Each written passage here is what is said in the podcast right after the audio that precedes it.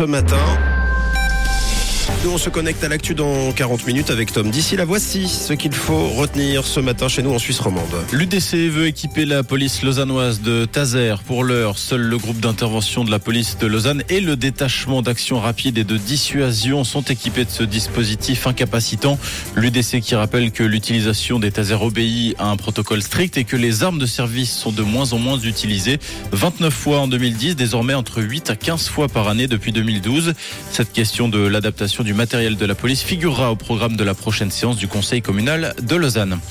Un jour férié pour Pâques et pas pour le ramadan, une pratique discriminatoire mais également anticonstitutionnelle selon les jeunes vers Suisse. Le groupe écologiste propose un système de jours fériés flexible en donnant par exemple la possibilité d'aménager son jour de congé en fonction de sa religion et ou de sa culture. Au Soudan, un cessez-le-feu de trois jours a été décrété. Cette trêve est dédiée à l'ouverture de couloirs humanitaires et à la facilitation de mouvements pour les civils. Pendant ce temps-là, les évacuations se poursuivent. Jusqu'ici, 12 ressortissants suisses ont quitté le pays. Il s'agit du personnel diplomatique et de leurs familles. Ils devraient rejoindre la Suisse dans la journée.